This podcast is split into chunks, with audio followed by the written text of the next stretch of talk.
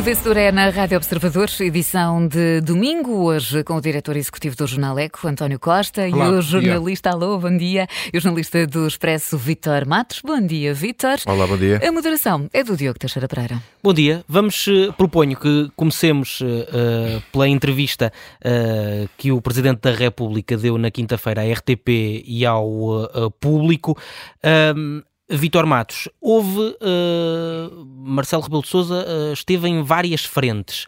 Eh, qual das frentes é que, é que te eh, merece eh, uma nota? Ele teve em várias frentes, porque ele, ele está sempre em várias frentes. Aliás, ele é um jogador de xadrez de partidas múltiplas. Ele nunca joga só no tabuleiro, mas pronto, mas isso é o Marcelo do costume. Eu aqui destacava a questão relacionada com o governo. Ao fim destes anos, é aqui que ele descola verdadeiramente do governo de, de António Costa. Ahm, já o tinha dado esse sinal, enfim, eh, na, na- na mensagem de Ano Novo. Ahm, mas como é evidente, uma entrevista destas tem outra, outro, outro impacto. Eu acho que ele descola neste momento por, por uma razão muito simples. Ahm, quer dizer, é, é agora, enfim, no último ano já podia ter sido assim, eh, mas eh, desde esta, legislatura é quando o Presidente está verdadeiramente livre e liberto. Primeiro, porque ele próprio não tem que se voltar a apresentar a eleições. Em segundo lugar, porque o Governo tem maioria absoluta e ele não pende também sobre o Presidente o ter de acautelar de alguma forma a estabilidade política, que ele foi acusado durante os anos da geringonça de ter segurado a geringonça, pois havia um governo, eh, enfim, mais frágil eh, no apoio parlamentar, agora temos um governo mais frágil na sua, na sua atuação e na sua performance, o que é absolutamente contraintuitivo ter, contraintuitivo ter uma maioria que parece que se está a autodissolver. E o Presidente, ao dizer isto, ao dizer que eh, comparar este, uma subtileza, ao comparar este governo com a segunda Maria de Cavaco Silva, basicamente está a dizer que é uma Maria que para acabar mal. Isto vai acabar mal. E depois dá aquela teoria das radiações que se acumulam, ou seja, nada do que está para trás passou. Quando ele diz que isto se acumula, é porque o que vier aí para a frente, se isto correr mal, hum, ele vai ter em consideração o, o- o que foram estes meses de instabilidade. Ele, ele não, ele diz que não vai esquecer isso. E, e- e outra coisa que eu acho interessante, ele apesar de dizer que não vai dissolver e que não pensa dissolver, pois se um presidente diz, todos os presidentes dizem, eu não perdi os poderes de dissolução e mantenho-os, dizem sempre isso. Todos disseram, volta e meia, para Era o que faltava, Era- que dissesse o contrário. dissesse o não contrário. Eu não vou contrário é que é é- notícia, não é? Como é evidente. Uh, mas quando ele diz que se isto atingir níveis patológicos, eu acho que ele está a referir aos níveis patológicos que isto atingiu agora. Porque se houver um momento, se os níveis patológicos de instabilidade coincidirem, por exemplo, com um mau resultado nas europeias, eu acho que aí o Presidente poderá eventualmente fazer alguma coisa. Mas ele não deixa de dar nota de uma coisa muito importante. Ele diz: Eu só posso, lendo o que ele diz, eu só posso dissolver ou fazer alguma coisa nesse sentido, porque isto é uma maioria. Se os meus amigos da direita, que eu gostava muito, que, que pudessem dar uma alternativa ao país que me desse segurança para dissolver a Assembleia. Porque não podemos esquecer que está em cima da mesa, desde o Presidente Sampaio, a doutrina Sampaio, que é, Sim. quando dissolve, se uh, seguir o povo se manifestar em sinal contrário do Presidente, é o Presidente que se tem que ir embora. Portanto, eu acho que isto é um momento uh, que, vai, que muda aqui o, o ciclo político na Sim, relação. eu, entre- eu acrescento. Eu acho que Marcelo se transformou numa espécie de salteador do tempo perdido. Portanto, salta, como tu dizias, de tema em tema, e anda a correr atrás de um tempo perdido que ele, que ele, de facto, expressamente parece ter percebido que já não, que já não vai a tempo. Eu, eu diria que foi um presidente resignado. Esta entrevista, sendo muito importante pela, pela dimensão da avaliação que fez do governo, mas também da oposição, chega pelo menos com dois anos de atraso, não é? Este, este- este- esta entrevista serviu para sinalizar os sete anos de, de presidência, os dois anos deste mandato.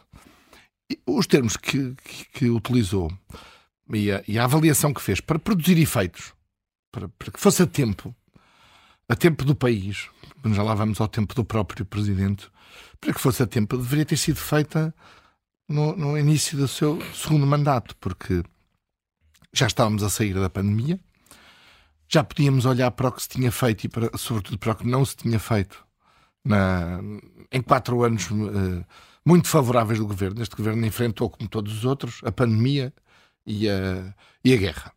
Mas a verdade é que teve os primeiros quatro anos absolutamente excepcionais do ponto de vista das condições económicas internacionais e até de BCE. Nós tivemos durante quatro anos juros negativos. Portanto, Mário Centeno, então Ministro das Finanças, dizia-nos todos os dias que, que o Governo, no, no, no, primeiro mandato, poupou, o Estado, poupou 3 mil milhões de euros em juros. Ora, teria sido esse o momento para ter este, este nível de exigência e de avaliação. O que é que me parece? O Presidente da República resigna-se, percebe-se, como o Vitor dizia, ele, ele, percebe que já não tem muita solução. Que, na verdade, o governo, eu acho que já acabou e ninguém lhe disse nada. E, e, portanto, eh, agora vamos estar numa gestão do dia a dia, não foi só uma gestão em 2022. Sim, ele disse isso, da gestão do dia a dia. Dia a dia não, em 2022, mas vamos estar e que em 2023. não pensava a longo prazo. E vamos, é incrível vamos com estar, o governo de Maria. Vamos estar em 2024 e em 2025. Veremos se António Costa não vai embora antes. Ora, o Presidente da República, eu creio que, constatando isso, esta uma espécie de corrida contra o tempo, contra o seu próprio tempo, e constatando que não há alternativa à direita, eh, e sendo institucional como é, diz: bem, isto tem que ir, a, a não ser que haja estas condições extraordinárias, tem que ir até ao fim. Mas isto até ao fim, reparem, o Presidente da República não falou de reinvenção do país, nem de transformação do país, nem de crescimento económico, nem dos jovens, nem de inovação. Lamentou-se do que não foi feito, não é? Disse o primeiro ano, o 2022 foi perdido na área da, da habitação, foi perdido. Na área da habitação estão a apresentar coisas para discutir em sete dias que não fizeram em sete anos. E, e, na saúde, fizeram em sete anos alguma coisa? Isto é, o que estamos a viver na saúde e na educação não é, obviamente, produto do que se passou apenas na pandemia, no último ano. É, do que não foi feito durante uma série de anos. Não, é justo dizê-lo, não é apenas este governo, é, é um problema antigo, uhum. mas também é verdade que viemos de uma bancarrota uh, que nos foi deixada por Sócrates e, portanto, o processo de, digamos, o país entrou numa certa normalidade depois da bancarrota de 2011 em 2014 este governo chega em final de 2015. É certo que tem um tema difícil e que resolve melhor do que o, que o governo de Passos, que é o sistema, o sistema bancário. Que de facto foi um, um tema em que o, governo de Passos decidiu meter debaixo da mesa para se livrar da Troika eh, escondendo os problemas debaixo da mesa. Eh, mas o governo teve essas condições. Marcelo, chega a esta, esta, esta constatação. Eu creio que o José Manuel Fernandes escreveu este fim de semana no macroscópio que é um presidente sozinho. E é de facto porque ele olha olha para a esquerda e olha para a direita. Eu não vou repetir a frase da, da publicidade, mas, mas olha para um lado e olha para o outro e não é, vê nada. Mas isso é, António, é, é, é, sozinho a todos os níveis. É, não, não é só isso, até, até em Belém é um homem sozinho. Ele é um homem sozinho, eh, mas na verdade, se ele fizesse as críticas que estavas a dizer, ele, ele estaria a fazer uma autocrítica porque ele, está, de certa está. forma, foi complacente claro, claro. Uh, nesses anos. E, e vai uh, chegar ao final da presidência com um país sem, está a meio de uma segunda presidência, de um segundo mandato, sem um país, sem alternativas políticas. Portanto, do ponto de vista político, sem alternativas, não há alternativas que se vejam, e as que existem é olhar, e, e toda a gente teme, é o crescimento do Chega, e do ponto de vista económico, com, com uma situação pela frente de grande, de grande problema. Portanto, eu dou um, um, lá, um 13 a, a, ao conteúdo e um 7 ao timing do, do presidente nesta entrevista. Vitor. Uh, eu vou ser um bocadinho mais otimista com o António, não muito mais, uh, mas vou dar um 14 uh, eh, ao, ao, conteúdo da entrevista. Mas quanto ao timing, eu, eu, acho, eu acho que é o que é. Eu acho que o Presidente não podia, por exemplo, antes da, da, crise, do, da crise deste governo, de maioria, não é? Da, desta dissolução toda interna do governo, ele antes disso não podia adivinhar que aquilo ia ser assim, não é? Quer dizer, não, não podia adivinhar que ia, que ia ser um uh, governo requentado e, e cansado, mas podia adivinhar que a saúde, a educação, a habitação, estavam num ponto absolutamente a, a caminhar para o precipício, porque já estavam. Eu, já concordo, eu concordo com isso, mas também acho, acho que há uma coisa que o Presidente faz, e existe este, acho que este Presidente se deve exigir mais do que, por exemplo, se exigir a outros, como Cavaco Silva, porque enfim tem um estilo completamente diferente, enfim, eu não, não, não aprecio, mas, mas de facto, quer dizer, Marcelo fala tudo, quer intervir em tudo, quer entrar em tudo, então depois também tem que se exigir, também tem que se lhe exigir se ele quer estar em tudo e fazer tudo, então também se exige que faça um bocadinho, às vezes, mais. Vamos uh, voar à TAP, exatamente, vamos, vamos voar. voar. Baixinho, voar baixinho. Se calhar é melhor aterrar. começo, começo por ti, uh, António Costa. Esta foi uma, uma semana em que as consequências eh, políticas que a TAP já tinha uh, feito o governo tirar, agora uh, vêm consequências para a própria estrutura da empresa, portanto, Sim. assunto encerrado, vamos partir para outra. Bem, o assunto não está encerrado, é, é um começo de um capítulo, mas eu gostava de focar uh, um aspecto que tem sido pouco sublinhado e que, que eu acho que é muito negativo. Em junho de 2020, ou julho, Pedro Nuno Santos despediu um, um, presidente da TAP numa conferência de imprensa. Portanto, despediu em público, numa conferência de imprensa, antes de comunicar ao próprio que ia ser despedido. Eu pensei que tínhamos aprendido alguma coisa, isto é, não se despedem gestores, públicos ou privados, mas eu diria, ah, obviamente, por maioria de razão, públicos, em conferências de imprensa, não é? Isto é, uma empresa, uma empresa na sua governação, na sua exigência de, de processo, tem que obedecer a certos, certos requisitos e a política não vale, não, não justifica tudo, não é? Portanto, àquela data, uh, o, o, gestor foi despedido em público, mas ficou mais três ou quatro meses em funções, porque obviamente não se pode despedir assim alguém só porque sim e amanhã, no dia seguinte, não está em funções. Agora ainda mais grave. Pensei que tínhamos aprendido. Entretanto, o CEO em causa do Dal Neves é, agora até é presidente da Etihad, que é uma grande companhia Uh, dos Emirados. Dos Emirados, portanto, uma, uma, pequena, grande companhia, pequena entre aspas, não, é? não serviu para a TAP e agora é presidente de uma grande companhia dos Emirados, que, que, o que também merece alguma reflexão. E agora, na ressaca da, da apresentação da, da, da do, do, parecer da IGF, eu, eu, eu partilho a ideia que a gestora e, e também o, o Sherman já tinham poucas condições para continuar, e não é apenas por causa deste caso, embora este caso seja particularmente relevante. Enfim, eh, tenho lido e, e, ouvido de advogados, portanto, mais do que a opinião eh, publicada, pessoas que estudam o tema laboral, dizendo provavelmente poderá não haver aqui eh, justa causa e, e, os tribunais vão decidir isso. Mas, mas eu faço um, um passo atrás para, independentemente disso e de achar que de facto a TAP, mesmo com o processo de privatização em curso, porque já está, precisava aqui de, de precisava aqui de, de, fazer uma espécie de ponto de partida uh, inicial a forma como os, os dois gestores, o Sherman e a CEO, foram, foram despedidas é uma coisa inacreditável, porque não é possível, numa conferência de imprensa, pegar num, num, num, num parecer e anunciar ao mundo eles estão despedidos. Ora, se estão despedidos por justa causa, é preciso um processo disciplinar, é preciso que sejam ouvidos, é preciso conclusões do processo disciplinar. Portanto, apesar de tudo, há processo e não, não, nós estamos provavelmente na Venezuela ou na China em que os ministros e os presidentes decidem tudo. Portanto, é preciso ouvir as pessoas, é uhum. é, preciso, é preciso justificar. Mas foi Mesmo... ouvido no, no âmbito de, não, não, do inquérito. Não, do, do inquérito. Não, por acaso, a, CEO. Não, a CEO. Não, por justa causa não pode ser política. Por justa causa não pode ser uhum. política. Pode, pode ser política dizendo não quero, uhum. há uma razão, pago-lhe os o que tem a pagar e, e, vai embora. Por justa causa é que não pode ser Mas política. a CEO nem, nem foi ouvida Mas a CEO nem foi ouvida, mas no, no inquérito TGF, uh, é de viva voz. Mas o, o, ponto não é esse. O inquérito TGF é sobre um processo em concreto. A EGF não diz para despedirem os uhum. gestores. Uhum, claro, como é evidente. É, é uma decisão política. A EGF diz este, este contrato, este acordo, esta indemnização de 500 mil euros é nula por um conjunto de razões. Ora, o que se esperava é que se tivesse aprendido alguma coisa, portanto, que se retirassem as conclusões, e a conclusão da IGF é o contrato é nulo, o dinheiro tem que ser devolvido, e portanto, essa é uma primeira. Uhum.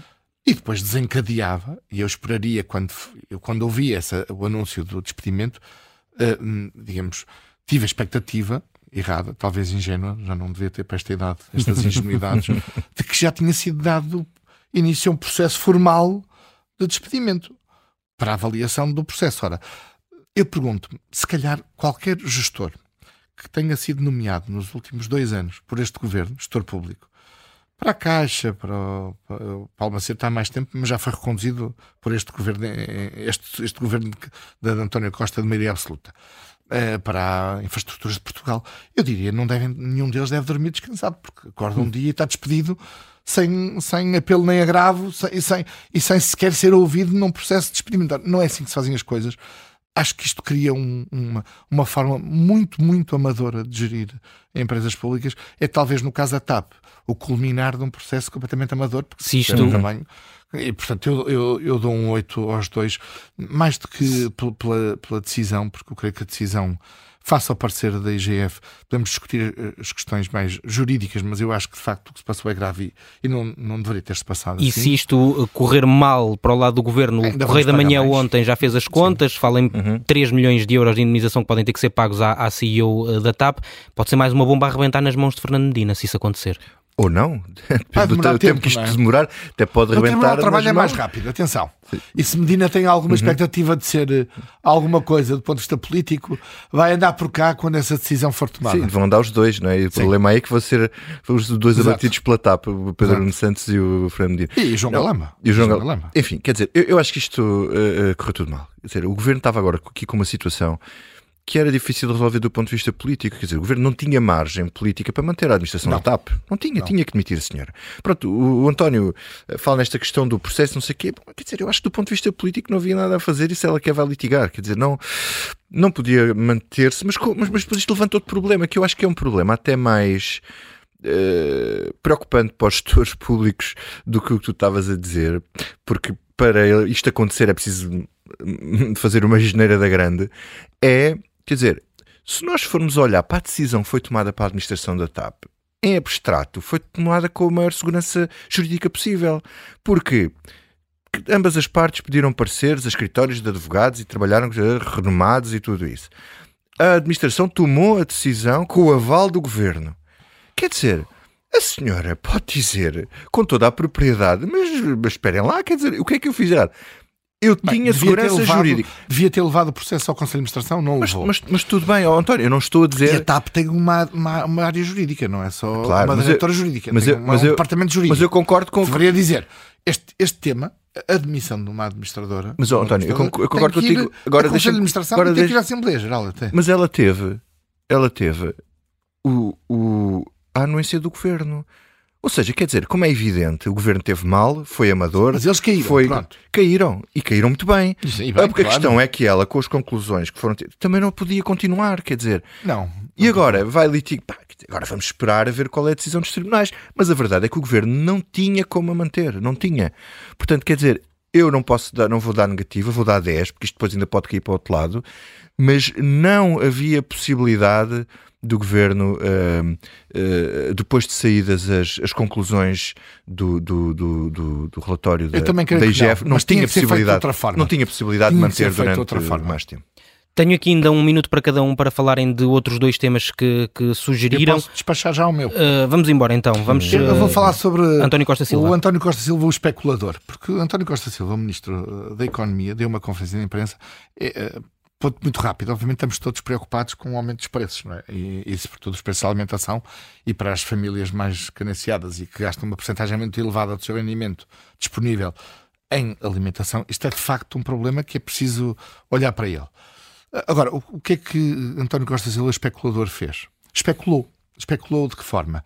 Atirando uns números eh, mal explicados, confundindo uma espécie do, do que são margens brutas com margem de lucro, com para dizer aos portugueses há ali uns, uns senhores que são culpados. Ora, eu acho muito bem que façam muitas inspeções da ASAI e até acho que a relação de forças entre a grande distribuição e os produtores é um tema de facto difícil, porque a grande distribuição tem muito poder sobre os, os- os produtores todos, sejam marcas internacionais, sejam os pequenos, e isso desequilibra muito a relação de forças e eu acho que os governos sucessivamente têm, têm omitido alguma, alguma ação sobre essa relação. Mas neste, neste momento, o aumento de preços, de facto, tem vários fatores. O, o que não é aceitável é que o governo, um governo qualquer, neste caso uh, uh, o governo e o ministro António Costa Silva, venha dizer que antes, antes de ter sequer conclusões da ASAI, de, de- de inspeções, venha de, de inspeção de trabalho, enfim, ve- venha dizer que a responsabilidade é, de- é da distribuição. Não pode ser, não é assim que se faz. Uma nota para o ministro. E uma má nota para o ministro, um 7 ou um 8, porque. Porquê? Porque depois vimos o, o inspetor da ASAI dizer nas televisões que fizeram umas, umas inspeções e descobriram meia dúzia de balanças que estavam mal calibradas. Ora, não é seguramente por causa de meia dúzia de balanças mal calibradas que nós temos estes preços, não é? É, é por uma razão mais funda, que se investigue tudo, mas não se pode especular, muito menos ao ministro. Investigue-se. Uh, Vitor Matos, ainda aos abusos na igreja. Sim, ainda porque isto eh, está para lavar e durar. Ehm, eu, eu vou fazer aqui um bocadinho ao contrário eh, e em vez de eh, continuar a, a- a- massacrar e com propriedade os responsáveis da igreja, eu vou dar uma boa nota a dois eh, bispos. O, o- o- bispo Armando Esteves Domingos e o, e o, e o, e o Coelho de Dévora, porque suspenderam dois, dois padres, o bispo de Angra uh, de Agroturismo nos Açores suspendeu dois e o Bispo de Évora suspendeu um Uh, portanto, à revelia daquilo que, que é o, o, patri, o Cardeal Patriarca de Lisboa uh, ou do Porto e outros. Mas estes, uh, eu vou dar 17 a estes bispos porque agiram à revelia daquilo que foi a, a tristíssima a, a conferência de imprensa Uh, do presidente da Conferência Episcopal, que já veio, enfim, mais ou menos, não totalmente, mas mais ou menos fazer um certa meia-culpa, e dou zero uh, aos, aos bispos ao Cardeal de, de Lisboa e, e, ao Bispo do Porto e aos outros que uh, acham que estes pecados devem ser perdoados, esquecendo-se que uh, isto não é o confessionário, isto são vidas de pessoas que foram completamente transtornadas e é um crime gravíssimo.